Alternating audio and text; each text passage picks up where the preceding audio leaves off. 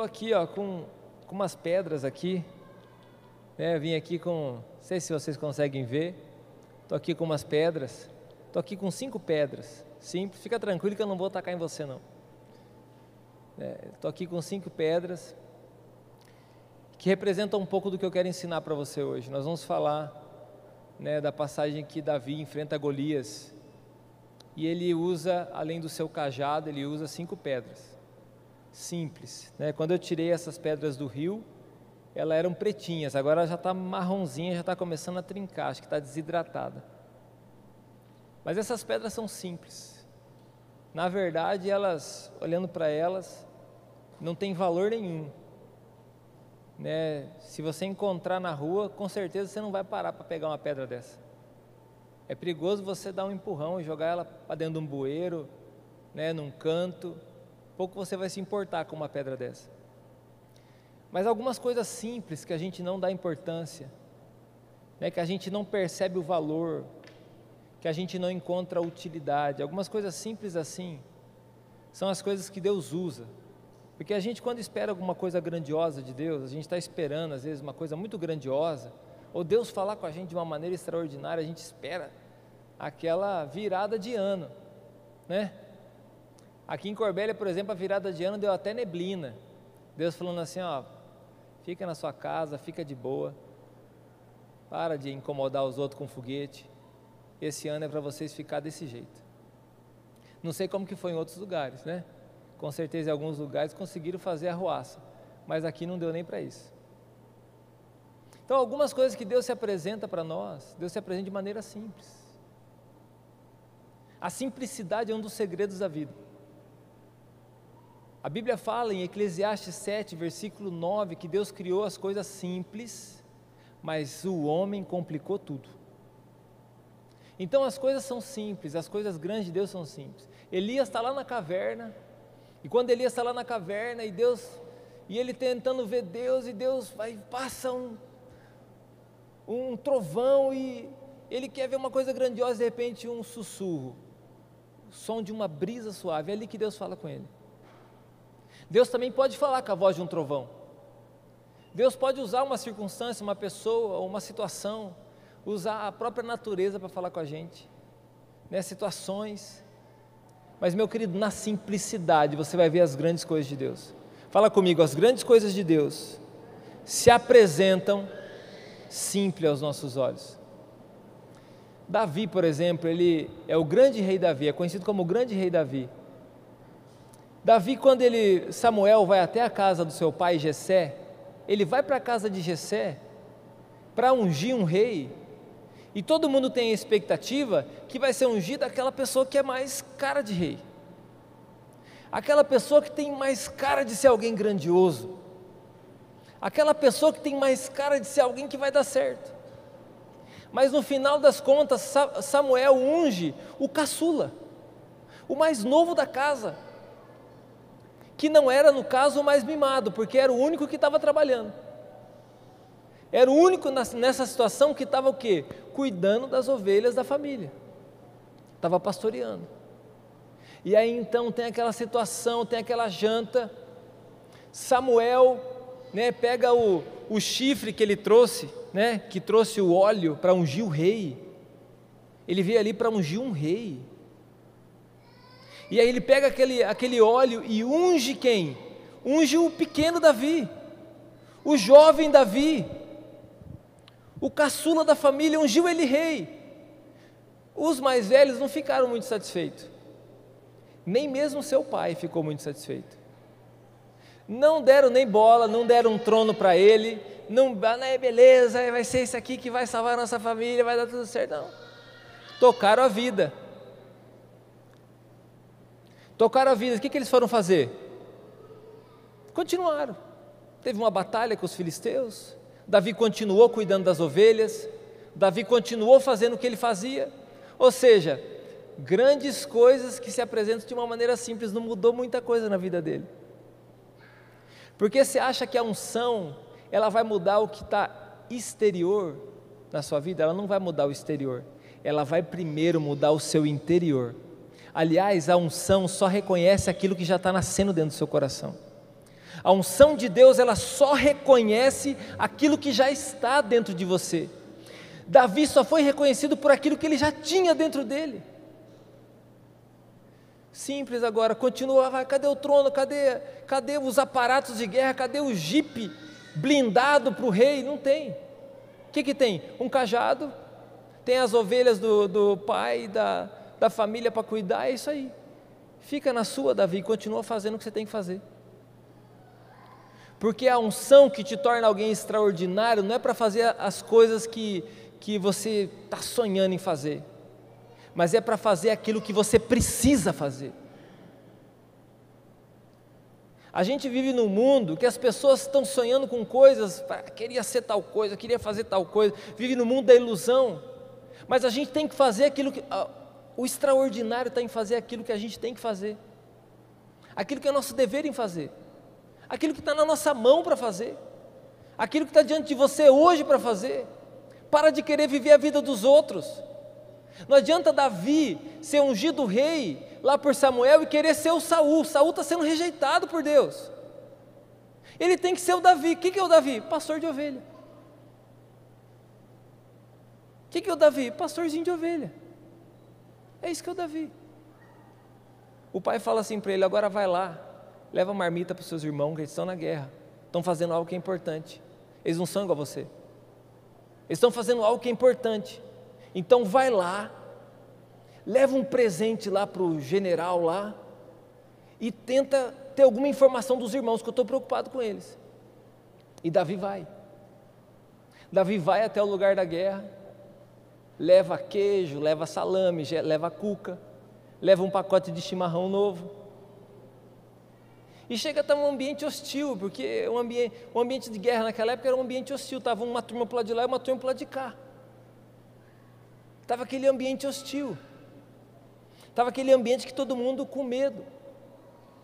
Só que eu vejo na vida de Davi que, mesmo sendo ungido rei, agora você é rei, mas ele continuou com os princípios, obediente ao pai. Ele continuou obedecendo o pai. O pai pediu para ele ir lá, ele vai. Ele teve o cuidado, eu, depois você pode abrir aí, se você quiser já abrir, 1 Samuel capítulo 17. Obrigado, Célio. Ele teve o cuidado de fazer o seguinte: eu vou deixar as ovelhas do pai, mas eu vou arrumar alguém para cuidar.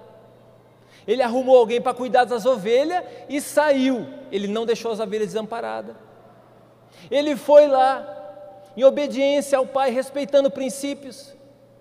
Porque não adianta você querer viver coisas grandes na sua vida nesse ano 2021 se você não respeita princípios. Se você não respeita aquilo que é valor para Deus, aquilo que é princípio para Deus.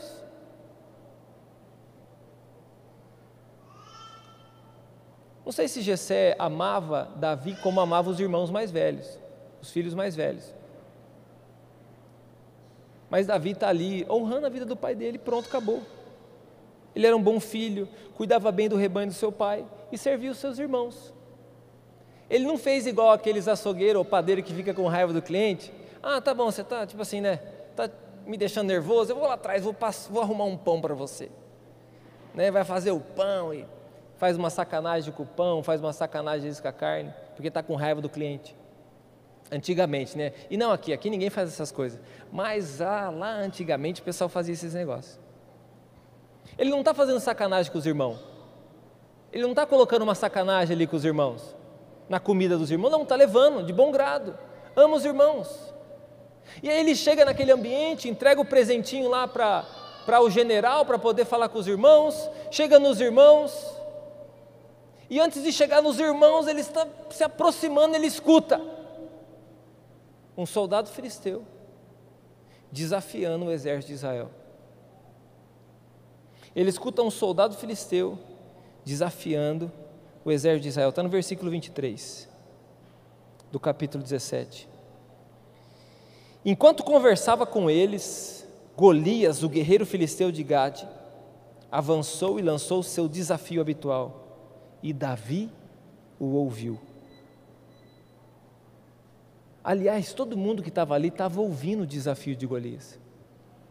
Todos os soldados que estavam ali estavam ouvindo o desafio de Golias.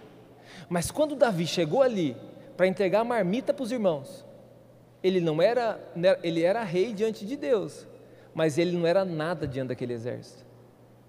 Porque não significa que Deus te ungiu que as pessoas têm que te respeitar. Não é porque que Deus te ungiu, não é porque que você é um cristão que as pessoas têm que te respeitar. E Davi está ali curioso, e ele ouviu também o desafio de Golias. E o desafio de Golias entrou no coração de Davi. E Davi deve ter olhado assim e pensado assim: mas ninguém vai fazer nada. Todo mundo com uma bonita armadura, todo mundo com uma posição no exército. Tinha lá o rei Saul que estava lá também, era o rei atual. Tinha lá os generais, tinha lá os soldados, tinha os irmãos de Davi. Tanto que os irmãos de Davi se incomodam com Davi ali, mas só que Davi ouviu o desafio. E a pergunta que eu faço para você é: quem é você nessa história? Você é aquele que tem ouvido os desafios e tem ignorado os desafios? Ou tem deixado de lado os desafios, mesmo fazendo parte de um exército santo de Deus? Ou você é aqueles que, como Davi, talvez não tenha posição nenhuma, mas está se incomodando com o desafio que estão lançando sobre vocês? Na, nossa, na nação vizinha aqui aprovaram o aborto. Eu estava falando para a Márcia, eu fui buscar ler, conhecer um pouco o que eles estavam fazendo lá. E eu garanto para você que se você parar para ver as notícias, você vai ser convencido que eles estão lutando pela vida e não pela morte.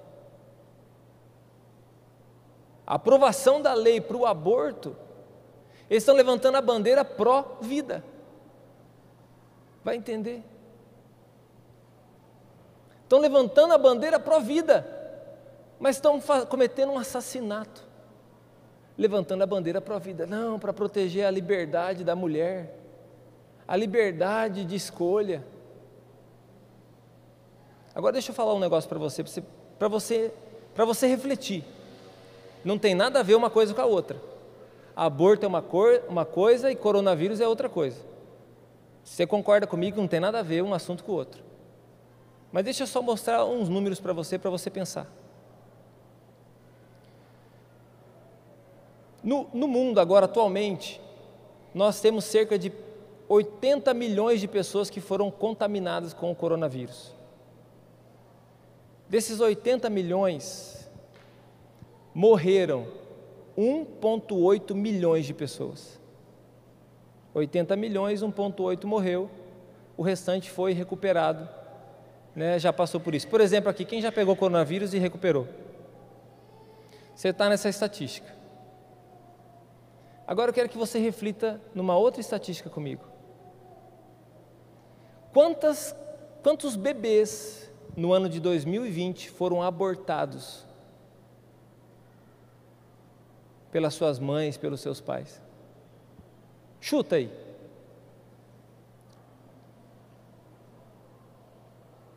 Quem acha que um milhão? Quem acha que é mais ou menos 10 milhões? Quem acha que é uns, dos, uns 20 milhões? Sabe quantas crianças, quantos bebês foram abortados, foram assassinados no ventre da mãe deles esse ano? 42 milhões de bebês. Agora é interessante que a arruaça, estou falando assim, ó, não tem nada a ver uma coisa com a outra. O vírus é um vírus e o aborto é um aborto, é diferente. O vírus é uma enfermidade, o aborto é um assassinato, é totalmente diferente. Agora tem uma, uma arruaça tão grande com respeito ao vírus e ao cuidado, que deve ter o cuidado, deve ter o zelo, mas sem perder os princípios, sem deixar de lutar por aquilo que tem valor. Mas a gente não pode desprezar aquilo que está do outro lado. Agora a impressão que eu tenho é que nós estamos no exército de Deus, mas estamos naqueles que estão acampados do lado de cá, vendo o inimigo do lado de lá e sem coragem de ir para a luta. Esse ano de 2021, Deus vai levantar os Davis. Deus precisa levantar os Davis. E nós precisamos ser esse Davi, nós precisamos ouvir a afronta que está chegando para nós. Nós precisamos ouvir as afrontas que estão chegando nos nossos ouvidos. Nós não podemos aceitar as circunstâncias.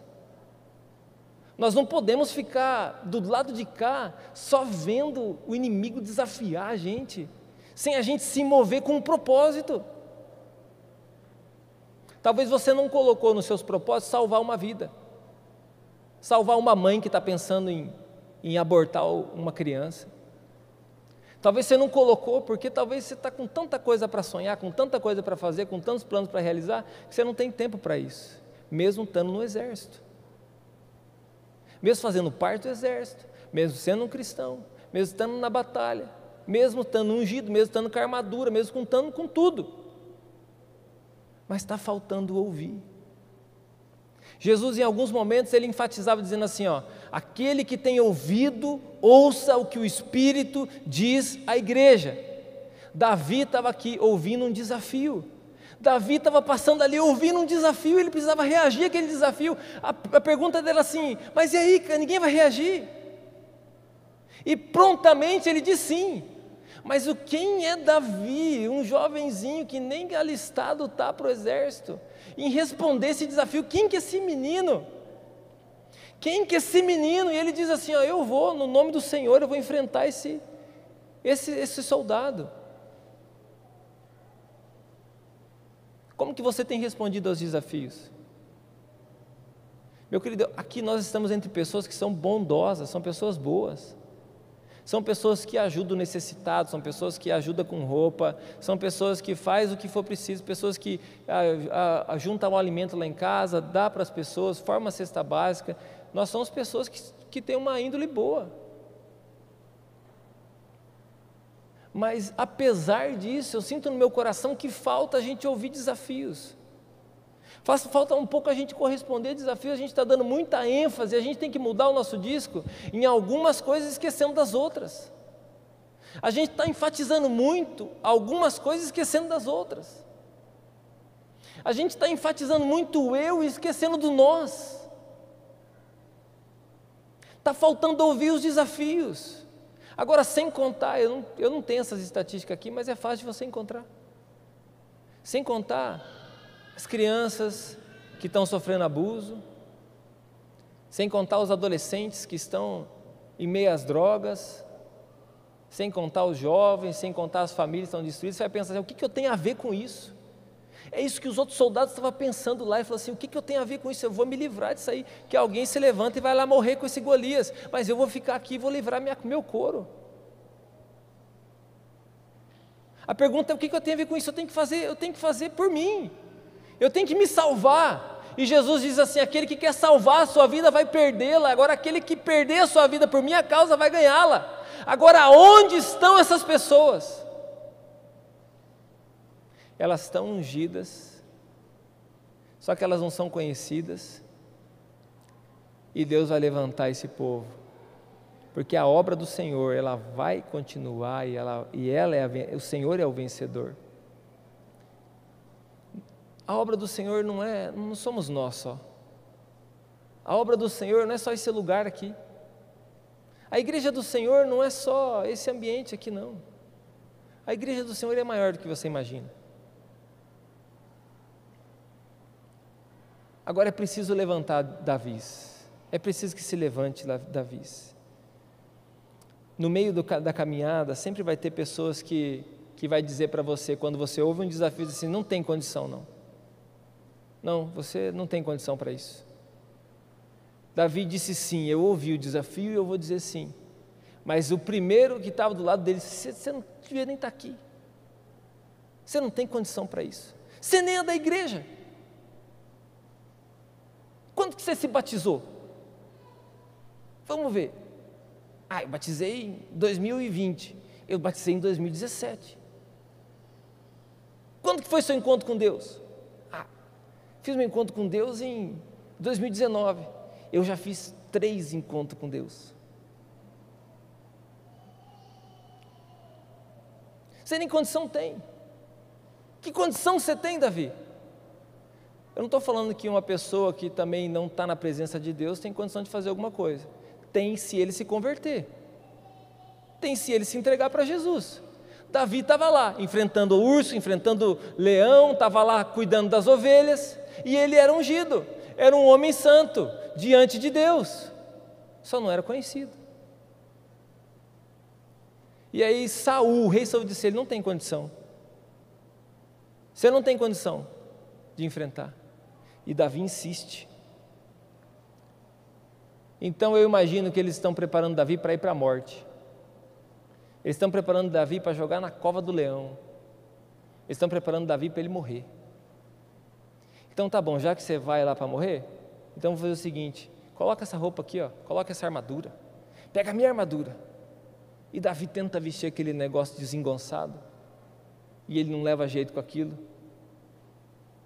Até que ele tira aquilo lá, porque você não precisa, você não precisa da armadura dos outros, você precisa da sua. Você não precisa da armadura dos outros para ouvir a Deus e responder, você precisa da sua. É um tempo que nós precisamos nos levantar com coragem. É um tempo que eu e você nós precisamos nos levantar com coragem. E a gente não tem que se basear nos soldados que estão com medo. Porque naqueles que estão com medo, a armadura daqueles que estão com medo está contaminada. Nós não devemos usar a armadura daqueles que estão com medo. Nós temos que usar a armadura que Deus tem nos dado agora. Qual é a armadura? Ah, cinco pedras. O que, que você sabe usar, Davi? Ah, eu tenho meu cajado de pastor, que eu trouxe ele. E eu tenho meu bodoque, minha funda, meu estilingue. Passa no ribeiro, pega cinco pedrinhas. Agora você imagina a cara das pessoas olhando para Davi, enfrentando um gigante com cinco pedras e um cajado, um pedaço de pau. Até o próprio gigante começa a tirar sarro dele. Até o próprio inimigo fica zombando dele. Até o próprio inimigo fica zombando dele. Não acredita que ele vai ter a a condição de poder enfrentá-lo. O que, você tem na sua mão? Você não valoriza, mas você tem a Bíblia. Você não valoriza, mas você tem a oração. Você não valoriza, mas você tem o jejum. Você tem uma sala de oração. Você não valoriza, mas você tem um pastor. Você tem um líder.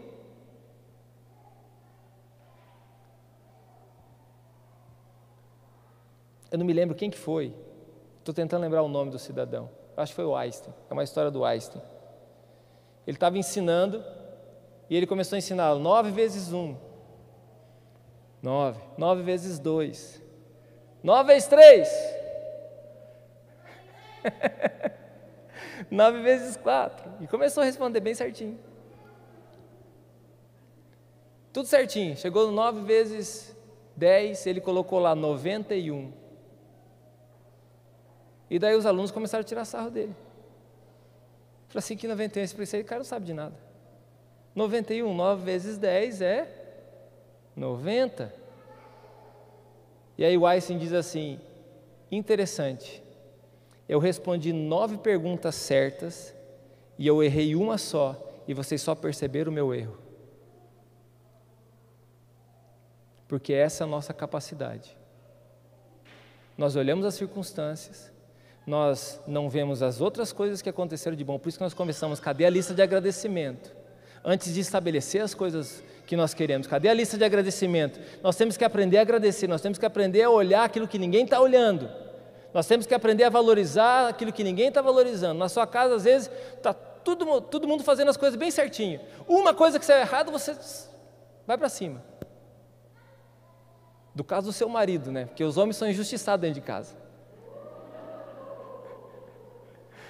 Deixa ele se sentir um pouquinho, pelo menos uma vez na vida. Os homens são injustiçados. O rapaz só quer ficar jogando videogame, deixa ele jogar videogame.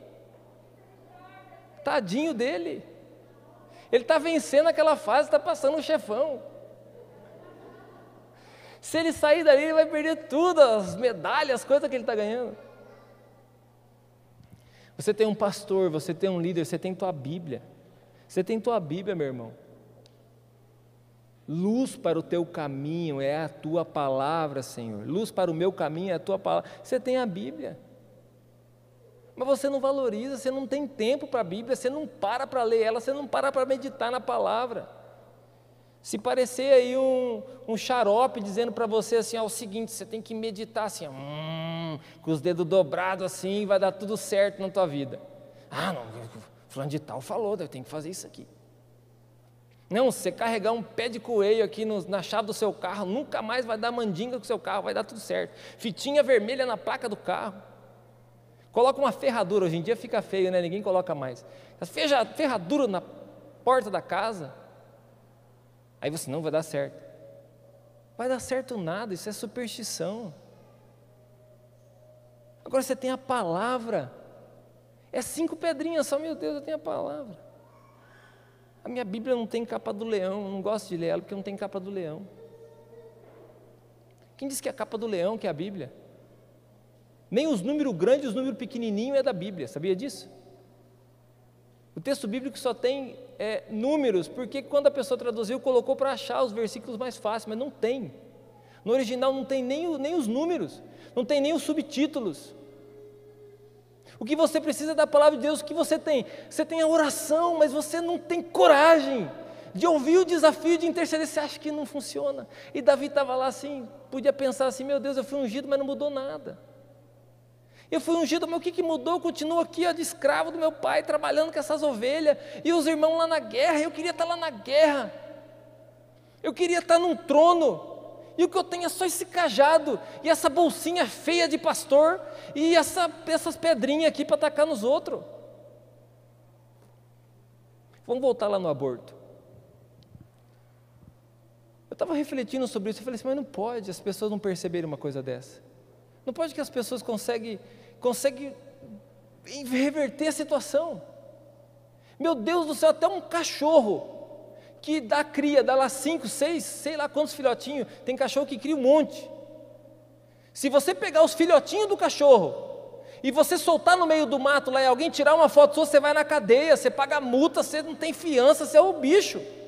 Agora mata uma criança no ventre de uma mãe e está tudo bem, é pró-vida. Mas meu Deus do céu, onde nós estamos? Ah, não, é a liberdade da pessoa. A liberdade está mudando esses valores, está mais importante um animalzinho do que. Não estou falando que você tem que matar os animalzinhos, cuida deles. Mas pera lá. E um bebê que está dentro do ventre de uma mãe, ela não quer ser mãe. Como assim? Ah, ela foi violentada. Ok, aquela vida lá agora vai ter que morrer? Espiritualmente, quando acontece um, um aborto, quando você provoca um aborto, é um assassinato que está acontecendo dentro de um ventre. É um assassinato que está acontecendo dentro do, do ventre. O ventre é um altar, é onde é gerado vida. Altar é lugar de vida. Onde está sendo gerado vida, ali está gerando vida. E aconteceu um assassinato dentro de, uma, de um ventre Aquele altar está manchado por um sangue. E há um clamor por justiça naquele, naquele lugar. Aquele altar agora tem um clamor por justiça. Tem um sangue inocente que foi derramado naquele lugar. Que agora precisa, precisa de justiça. E a mão de Deus, ela vem sobre essas pessoas. Aliás, Satanás vem sobre essas pessoas. Satanás vem sobre essas vidas e, amaldiçoa essas vidas, destrói essas vidas, amargura essas vidas. Quantas pessoas que nós já tra tratamos, ajudamos? Quantas pessoas que nos encontram com Deus, que às vezes passaram por uma situação dessa, às vezes estão lá, presas por demônios, presas por uma depressão que não tem um, uma, um lugar, não encontra, até achar o altar onde foi derramado um sangue inocente, e haver arrependimento, haver restauração. Porque Deus perdoa o pecado? Claro que Deus perdoa o pecado, quando ele é feito na inocência e quando há arrependimento. É igual para se tornar cristão. Tem que haver arrependimento, tem que para haver conversão. Quem que nós precisamos agora? Nós precisamos dos Davis, que diz sim, que valoriza as coisas simples. O que, que você tem? A Bíblia, a oração. No seu caso, se você mora aqui, você tem a sala de oração. Porque se a gente não precisa de uma sala de oração, nós vamos alugar aquele lugar. Nós vamos fazer outra coisa lá, nós ficamos só com esse. Vamos transformar numa loja de móveis, aí pelo menos você vai. Ou vamos transformar numa padaria, você vai lá tomar café. Ou numa loja de bicicleta, tenho certeza que você vai. Vamos alugar. Para que, que nós vamos ter uma sala de oração se a igreja não quer orar? Para que, que nós vamos ter um movimento de oração se ninguém quer estar nesse movimento? Para que, que nós vamos ter um movimento na palavra se você não ama a palavra? Para que, que nós vamos nos levantar como pessoas para combater as injustiças se você está sendo indiferente não quer ouvir os desafios que estão sendo lançados aí fora? Porque é lógico, os desafios são pesados. Meu Deus, quanto casamento acabando. Meu Deus, quantas crianças sendo está desamparada, está vulnerável. Meu Deus, quanta situação, quanto desemprego. Agora esse ano vai explodir, explode as coisas. Quanta situação para resolver. E agora o que nós vamos fazer? Nós vamos clamar. Em 2 Coríntios, Crônicas, capítulo 7, versículo 14, nos ensina: Se o meu povo, que se chama pelo meu nome, se humilhar e orar e me buscar. Vamos lá pegar as pedrinhas. Primeira pedrinha, se humilhar se o meu povo que se chama pelo meu nome se humilhar, se o meu povo que se chama pelo meu nome se humilhar, e o que, é se humilhar? Deixa eu ajudar você. Se humilhar, meu querido, a Bíblia fala lá: bem-aventurados os humildes de espírito, porque deles é o reino de Deus. Humildes ali é, é necessitado mesmo, mas necessitado do que? Da graça de Deus. Bem-aventurado aqueles que necessitam da graça de Deus, aqueles que precisam da graça de Deus, aqueles que sabem que, que eles precisam da graça de Deus. Os, os que estão orgulhosos, Deus rejeita o soberbo e o orgulhoso, mas Deus traz para si o humilde. Quem é humilde? O Davi, que está lá no meio das, das ovelhas. E aí eu pergunto para você: quem que é você? Quem que é você no meio dessa multidão? Quem é você no meio disso tudo? Você quer mesmo ser humilde, porque só se a gente se humilhar, só se a gente se colocar em humildade, e ó, para de reparar a vida dos outros, presta atenção na sua. É a sua humildade, não é a humildade dos outros. É verdade, eu acho que o fulano de tal tem que ser mais humilde mesmo. Não é o fulano de tal, é você, sou eu, nós temos que se humilhar diante de Deus. Eu tenho que me, me humilhar diante de Deus. Eu preciso me humilhar, eu tenho que assim, ó, me humilhar diante de Deus. Diante de Deus eu sou um cordeiro. Mas diante do mundo eu sou um leão, eu tenho que ouvir os desafios, eu tenho que responder a ele. Eu não posso me conformar com as circunstâncias como estão, eu tenho que responder. Eu tenho que ir para cima desse desafio no nome do Senhor. Quem é você? Quem é você? Tem pastor de coração aqui ainda? Ou está em extinção? Eu assisti o Star Wars esses dias, tipo Jedi, está em extinção, pastor de coração. Vou falar bem bonito assim, vou falar, quem é você? Você vai falar assim, um pastor de coração. Vamos ver. Quem é você? Quem que é você? Meu Deus do céu, até o exército Hitler é mais coordenado que nós. Até o, o exército Xing Lung lá do, da Coreia é mais animado que nós. Os caras estão com um míssil lá para destruir o mundo. Eles estão lá, eu vou viver esse propósito. Eu vou cantar aí, o imperador é bonzinho, ele ama nós e nós vamos destruir o mundo. E os cristãos estão com medo do coronavírus, que não pode pegar na mão dos irmãos, que tem que cuidar para orar. Não posso agora mais ter célula, não posso mais ganhar vida para Jesus. Vai batizar onde? A minha Bíblia é muito difícil. Eu quero viver minha vida. Eu quero ter meus sonhos. Cansei de brincar. Meu querido, a resposta quem dá somos nós. A resposta quem dá sou eu. Aliás, você não tem nada a ver com a minha vida, a resposta quem dá sou eu. Eu tenho que dar a resposta. É eu que tenho que dar a minha resposta. Eu tenho que dar minha resposta, eu tenho que ouvir o desafio, eu tenho que dar minha resposta. E a resposta não é amanhã lotar a sala de oração, mas a resposta é todos os dias buscar o Senhor, todos os dias clamar ao Senhor. se você buscasse ao Senhor, ao Senhor, como você se dedica àquilo que você ganha dinheiro, meu Deus do céu, Jesus já tinha vindo, Jesus já tinha voltado, Jesus já tinha voltado, nós já tínhamos ganhado o mundo para Jesus. Mas a gente está no exército de Deus, mas a gente não quer ouvir os desafios e está esperando algum suicida aparecer para se lançar no meio do Golias. Davi aparece, um pastor de coração, cajado, cinco pedrinhas. A primeira que ele tem é a humildade, a segunda que ele tem é orar. O Senhor é meu pastor e nada me faltará. Esse salmo foi ele que construiu. O Senhor é meu pastor e nada me faltará. Se eu orar, e aí você pode juntar com a terceira pedrinha, que é o buscar o Senhor. Orar e buscar é a presença de Deus. Mas você está tão acostumado em comer missim miojo, você quer as coisas para três minutos só. Você quer as coisas rapidinho, você quer pedir o lanche, se demorou dez minutos, você já fica bravo com o entregador. Você quer as coisas tão rápido que você não está acostumado a buscar a presença. É por isso que os casamentos acabam, porque as pessoas querem construir um casamento em um mês. Mas não se constrói um casamento em mês, não se educa um filho numa semana, é numa vida. Não se constrói uma vida com Deus em dois, três dias, se constrói com uma vida, não é uma corrida para o Isambost lá, aquele corredor de 100 metros. Como que é o nome desse cara?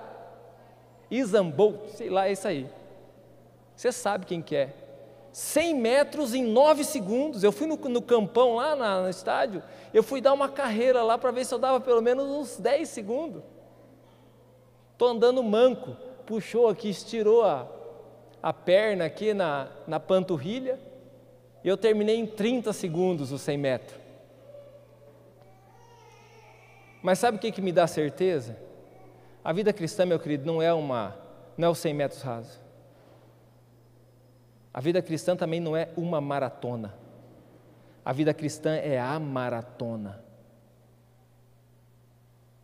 E essa maratona você tem que estar disposto a correr ela. Você tem que ser indesistível, imparável. Mesmo que você tenha na mão cinco pedrinhas. Buscar e orar. Até quando? Até que Ele venha. Buscar e orar até que Ele venha. Buscar e orar a presença do Senhor, buscar a presença do Senhor até que Ele venha. Você não pode de manhã, vai de tarde. Você não pode de tarde, vai de noite. Você não pode de noite, vai de madrugada. Escolhe um lugar de oração, se consagra a Deus. Não vai virar um ermitão também, não, e virar no monastério, que não é essa vontade de Deus. Mas ciente da presença de Deus, vai encarar o Satanás aí fora. Vai ganhar vida para Jesus. Vai levar vidas até Cristo.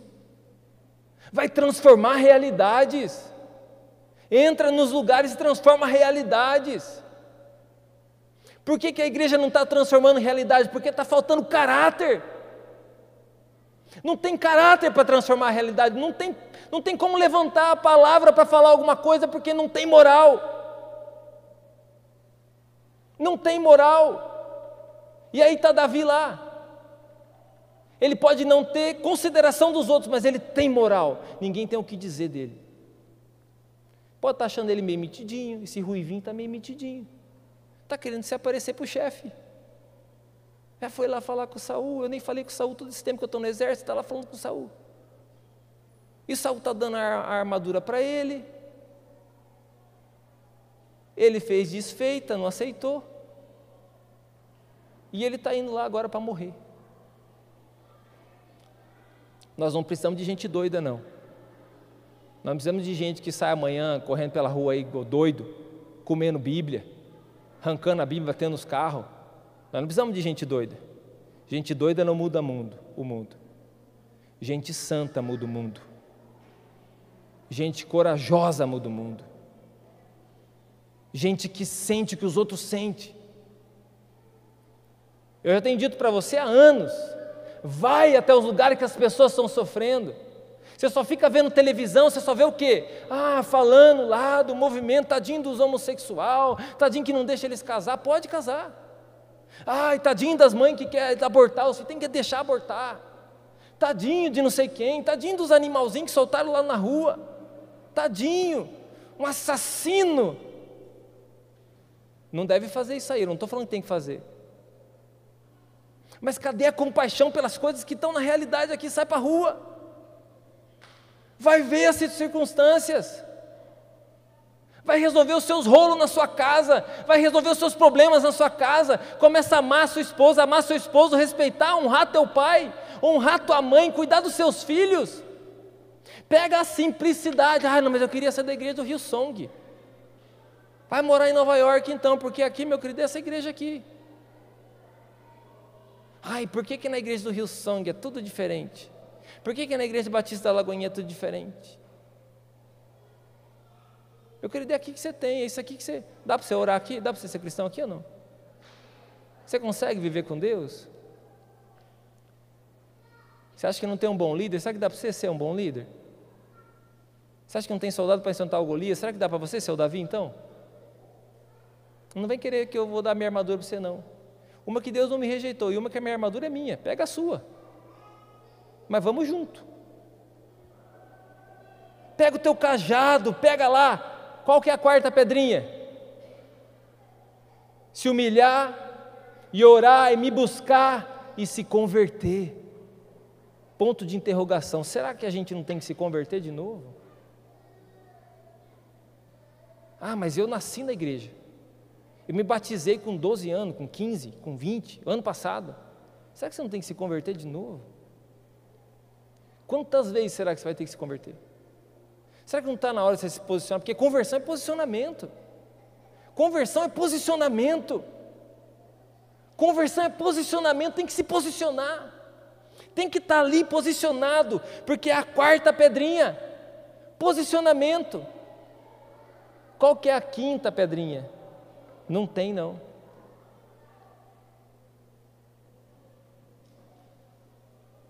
Vamos parar na nossa parte, é a conversão. A conversão, é lógico, não é bonito fazer as coisas certas mais, não é bonito. Não é bonito você fazer as coisas certas. O bonito é você fazer o certo da maneira errada.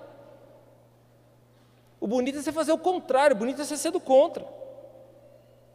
Não é moda mais ter família, não é moda mais viver a vida santa. Não é moda orar. Não é moda buscar Deus. Converter não é para covarde, é para pessoa valente. Pessoas que estão dispostas a enfrentar o que for preciso. Os heróis, eles têm um estigma sobre eles. As pessoas que, que foram grandiosas, a gente olha e pensa assim: essa pessoa nunca teve erro. Meu querido, é igual você, igualzinho você. Já deve ter desistido igual você, já deve ter voltado atrás igual você. Só que de alguma forma eles perseveraram e continuaram. E sabe o que nós precisamos hoje? Nós precisamos continuar e perseverar. Um dia, nesse altar, foi ministrada uma palavra aonde talvez você estava aqui e correspondeu a ela, aonde nós buscávamos Davis que ouviam os desafios de Golias. Davi não precisava de um grupinho para motivar ele a enfrentar o Golias. Davi não precisava de alguém batendo palma para ele, para ele enfrentar o Golias. Davi não precisava do reconhecimento de ninguém, ele estava ali no nome do Senhor, ele tinha coragem para isso. E se você respondeu a um chamado de Deus, seja ele qual for, o teu chamado, o teu propósito de vida, eu quero lembrar você que você vai prestar conta diante de Deus do teu propósito de vida. Ah, mas o fulano de tal falou para mim que eu não, não sirvo para isso. Deixa o fulano de tal para lá. Deixa essa pessoa para lá. Deixa essa para lá, palavra para lá, mas volta ao princípio, volta à origem. Davi tinha cinco pedrinhas e o texto de crônica só tem quatro.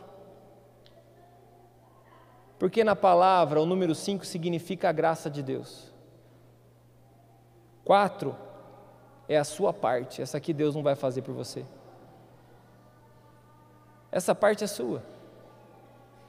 Deus não vai orar por você, Deus não vai se humilhar por você, Deus não vai se converter por você.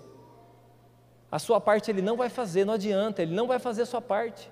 Não adianta você querer dar migué igual você dá migué no pai, na mãe, no esposo, na esposa, não vai colar, com Deus não cola. Quatro pedrinhas, essa parte é sua, você tem que fazer. A quinta pedrinha é com ele. O número cinco na Bíblia significa a graça de Deus, a responsabilidade, mas aquilo que não está no seu alcance. Davi pega aquela pedrinha, que era a graça de Deus, porque as outras ele já vivia, cuidando das ovelhas, e fala assim: é o seguinte, eu já enfrentei um leão, peguei na juba dele, fui para cima dele, queria pegar minhas ovelhas, o urso também. Dei uma cajadada nele, fui para cima dele, levei umas ranhadas, mas estou aqui. Mas matei ele. Agora aquele incircunciso vai morrer também. Então vai para a batalha, vai lá, pega as pedrinhas. Uma pedrinha, fop, na testa do Golias. E ele vai para Golias, pega a própria espada do Golias, mata o Golias. E agora, o seu maior desafio passa a ser a sua maior conquista. Atrás da sua, do seu maior desafio está a sua maior conquista. Vou conquistar 2021. Três sementinhas de uva, comer lentilha e não comer frango porque ele rasta para trás. Ficou difícil, né? Porque o frango está barato, era o frango que nós ia comer. Nem o porco também, que não pode passar o ano assim. É romã, que não acha em lugar nenhum. É azuva, que não tem mais semente. Você percebeu? Estamos azarados, porque nem as uvas tem semente mais. Como que eu vou ser sortudo? Não vai dar três pulinhos, não vai resolver. Meu querido, é você enfrentar o desafio e pegar a sua conquista. A espada de Golias passa a ser a espada de Davi agora. A espada de Golias passa a ser a espada de Davi. Ele dependeu de Deus. A última pedrinha é a graça. Meu querido, qual que é a garantia? Nenhuma. Nós contamos com a graça de Deus. Agora você pode ter certeza, você pode falhar numa das quatro suas, mas Deus não vai falhar na única dele. Você pode falhar nas quatro suas, mas Deus não vai falhar na dele. Agora não acha que a dele vai te salvar se você não fizer as quatro.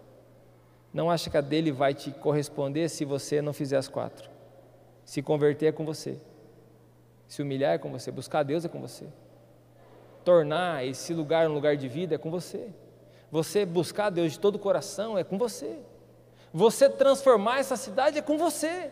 Conta com a graça de Deus, mas é com você, a parte é sua, é suas pernas, é seus braços, é você que tem que se decidir, é você que tem que fazer. É você que tem que se lançar. Está aqui 2021. Nós estamos em 2021. E eu tenho um sonho para 2021. Talvez seja o seu sonho também. Mas, meu querido, a minha parte está aqui, quatro pedrinhas, eu vou fazer ela em 2021, em 2022, em 2023, em 2024, em 2025, em 2050, em 2051 e assim vai.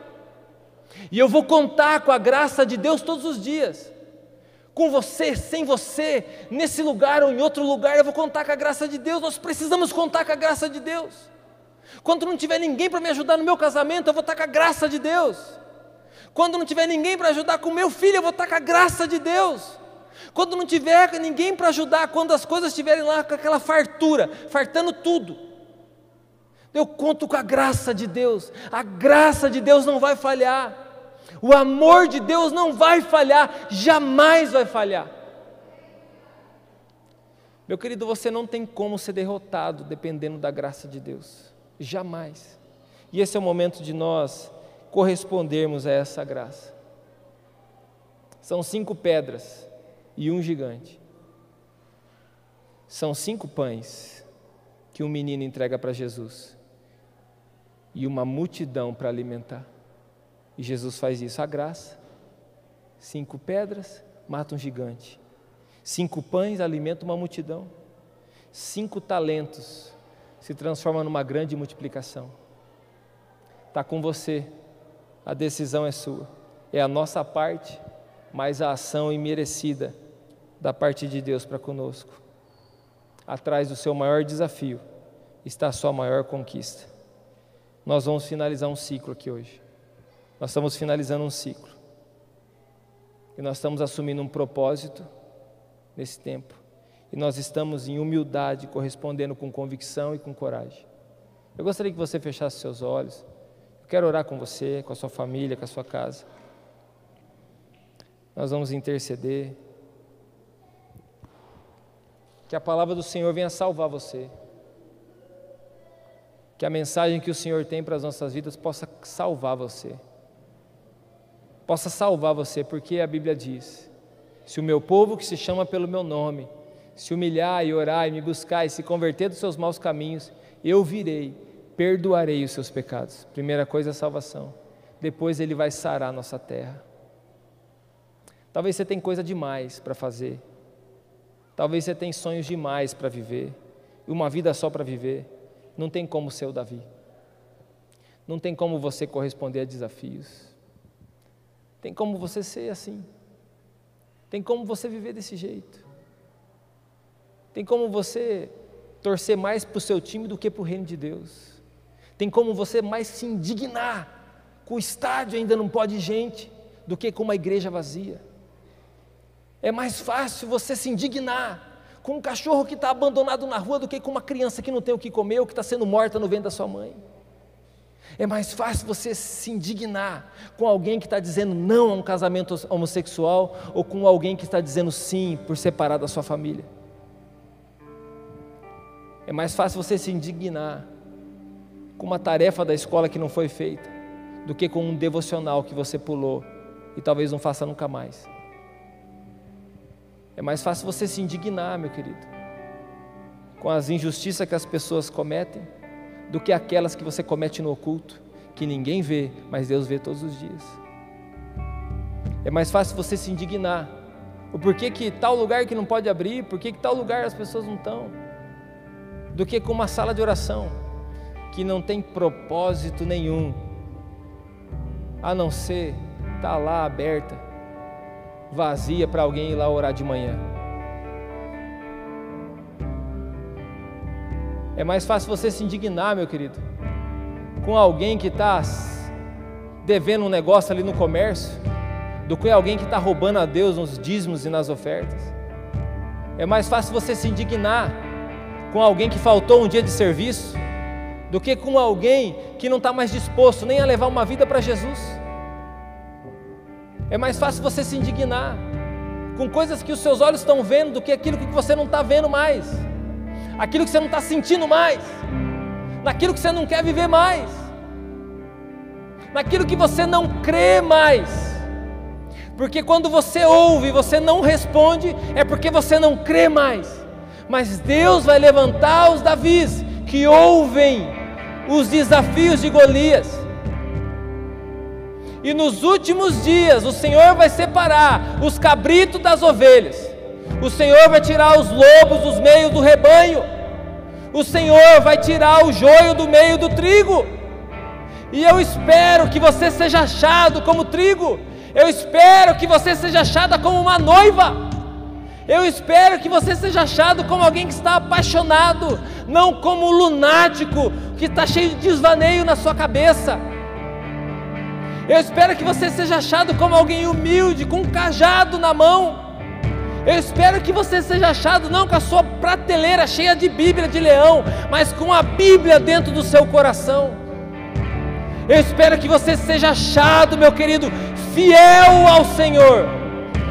Eu espero que você seja achado honrando o Senhor, mesmo em tempos que as pessoas não respeitam você.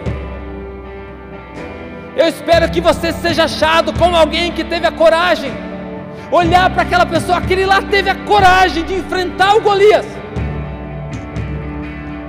Abandonaram as células, abandonaram a igreja, abandonaram as famílias, querem viver as próprias vidas. Vocês não vão conseguir. Vocês não vão conseguir porque a sua vida não tem sentido a não ser em Jesus. E espere até chegar a tua hora para que você veja. E a sua hora não é quando você está velhinho, não. A sua hora, meu querido, você não sabe. Nem a minha eu sei. A beleza do seu rosto um dia vai ser uma ruga. Os seus cabelos tão bonitos um dia também vão estar ressecados. O seu porte físico aí tão fortão, um dia também vai estar tá fraquinho. Meu querido, as quatro pedras é sua, mas a graça de Deus é dele. A nossa vida pertence a ele. Fica de pé, meu amado. Vamos buscar o Senhor. Imagine o Jordão aqui. Imagine que você está ouvindo as palavras do Senhor, chamando você para arrependimento, chamando você para posicionamento. Quem vai entrar no Jordão? Quem vai vir nesse Jordão para começar essa jornada? Eu quero convidar você para vir até o Jordão. Quero convidar você para vir até esse rio. Eu quero convidar você para responder se esse desafio mexe com você se esse desafio mexe com o seu coração.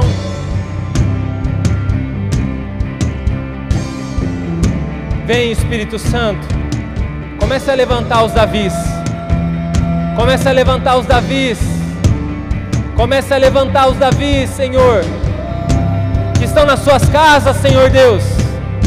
Comece a levantar os Davis, comece a levantar os Davis, Pai amado, que estão ainda, Senhor Deus, longe Comece a levantar os Davis. Comece a levantar os Davis. A sua obra é grande, os trabalhadores são poucos.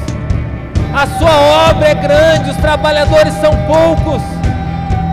A sua obra é grande, os trabalhadores são poucos. Envia mais trabalhadores para a sua obra. Senhor Deus, coloca propósito no coração dos seus filhos. Senhor Deus, se é crianças, se são jovens, Senhor Deus, se são casamentos, se são famílias, eu quero pedir ao Senhor, comece a colocar propósito no coração dos seus filhos. Deus, em nome de Jesus, coloca propósito no coração dos seus filhos. Coloca caráter. Revigora as forças daquele que está cansado. Revigora as forças daquele que está cansado. Senhor Deus, aquele que se cansou, Senhor, revigora as forças daquele que a idade chegou, revigora as forças, que ele seja como Josué, que ele seja como Caleb. Eu quero pedir ao Senhor, Pai, me dê pelo menos 12 pessoas que acreditam na transformação dessa cidade. Me dê, Senhor Deus, pelo menos 12 pessoas que acreditam na transformação da nossa nação. Senhor, nos dê pelo menos 12 pessoas que de fato acreditam, Senhor. Em nome de Jesus, eu intercedo por cada bairro dessa cidade. Eu intercedo pela nossa nação. Comece um despertamento, Pai. É a pedra da tua graça, Deus. E nós confiamos em Ti. Nós confiamos em Ti. Se você confia no Senhor, diga isso para Ele.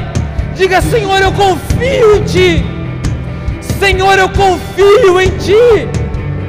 Senhor, eu confio em Ti.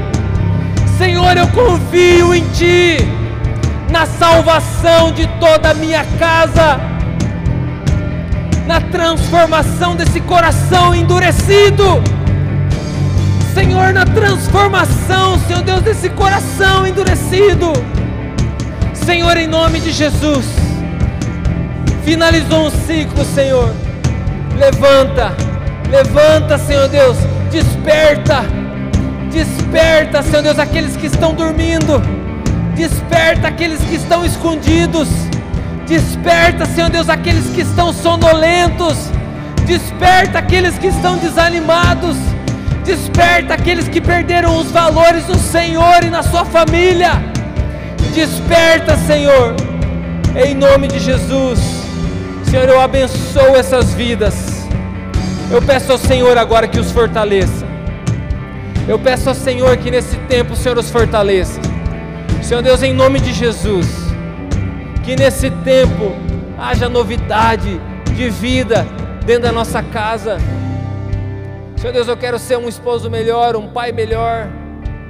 Senhor Deus, nós queremos ser homens, mulheres melhores. E nós queremos ser como a luz, Senhor Deus, que destrói a terra, as trevas. Nós queremos ser como o sal, Senhor Deus, que traz sabor, que preserva.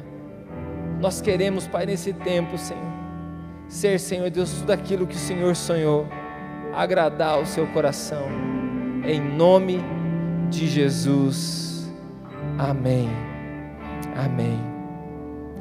Amém, meus queridos. Pega as suas cinco pedras, coloca no seu no seu embornar.